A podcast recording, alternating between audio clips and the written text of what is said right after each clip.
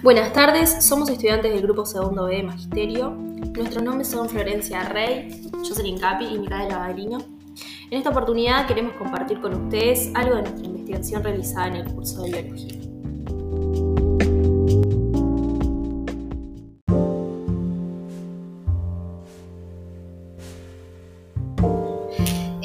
Investigación eh, trató acerca de la transpiración vegetal y como grupo nos propusimos responder a la siguiente interrogante.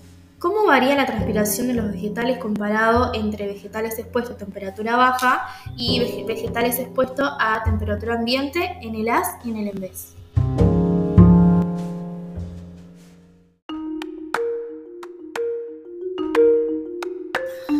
Para responder nuestra pregunta investigable, realizamos un experimento donde expusimos dos dispositivos con cuatro hojas cada uno a diferentes temperaturas.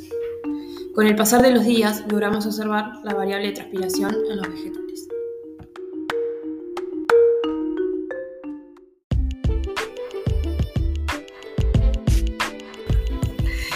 Este trabajo experimental nos aportó varios conocimientos y saberes que creemos que pueden contribuir el día de mañana en nuestro trabajo sobre ciencia en la escuela y, por tanto, dentro del aula. Además, consideramos que estas instancias de trabajo en equipo, donde se debe llevar a cabo una investigación, suelen y pueden ser muy favorables tanto en el desarrollo intrapersonal o interpersonal que podemos llegar a involucrar. El trabajo práctico parte de diferentes metodologías que permiten un vasto acceso a diversos conocimientos según el tema que esté siendo abordado, lo cual es interesante e importante abordar en la escuela para así poder brindarle a los niños diferentes herramientas a la hora de realizar una experimentación.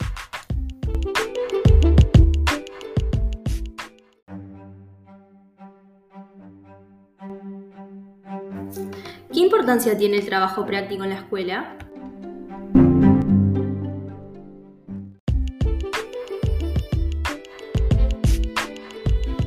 Para el desarrollo de este interrogante nos gustaría basarnos en las investigaciones pertinentes realizadas por Clemente Stade, que fue sin duda uno de los eminentes fundamentales de nuestra ciencia general y particularmente de la biología.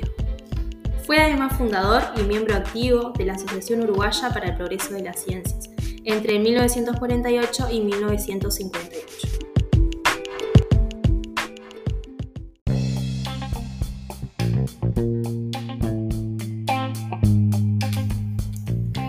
Luego de una exhaustiva vida de trabajo y dedicación, Clemente Estable tiene en su legado innumerables aportes a la comunidad científica y pedagógica de nuestro país, dejando varios ensayos, investigaciones que hoy se plasman en el instituto que lleva su nombre, el Instituto de Investigaciones Biológicas Clemente Estable.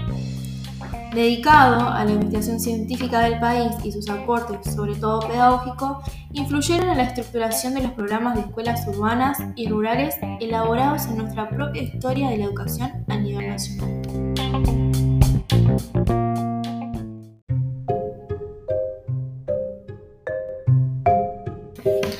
Para el trabajo científico es vital para la formación de nuevas generaciones.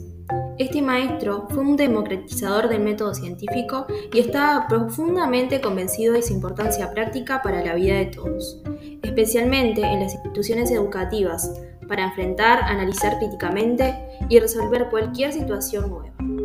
Una de sus prácticas más fervientes para que el niño y el joven, pero también sus maestros y sus profesores se formaran sólidamente en el trabajo científico y para poder garantizar el futuro del país y sus habitantes e incluyendo la ciencia en el entorno educativo.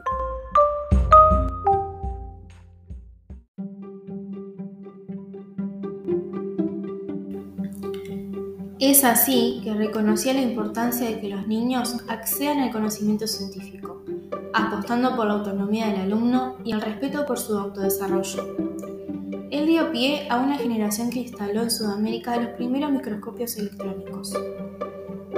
En sus investigaciones sostuvo que las observaciones y experiencias en la escuela enseñaron cómo aprender, ya que los niños adquirían a una herramienta de trabajo útil para su vida presente y futura, y su contribución también sería valiosa para la sociedad.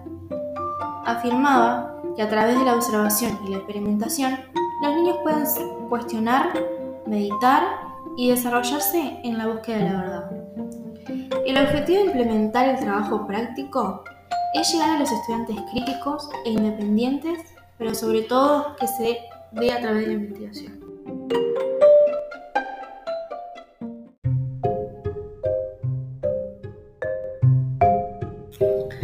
Esperamos que haya sido de su agrado y de utilidad toda la información que estuvimos compartiendo con ustedes y queremos invitarlos a que se animen a trabajar en las instituciones educativas con el trabajo procedimental y experimental. Nos despedimos, Micaela Adelino. Soy Capi, Florencia Ray.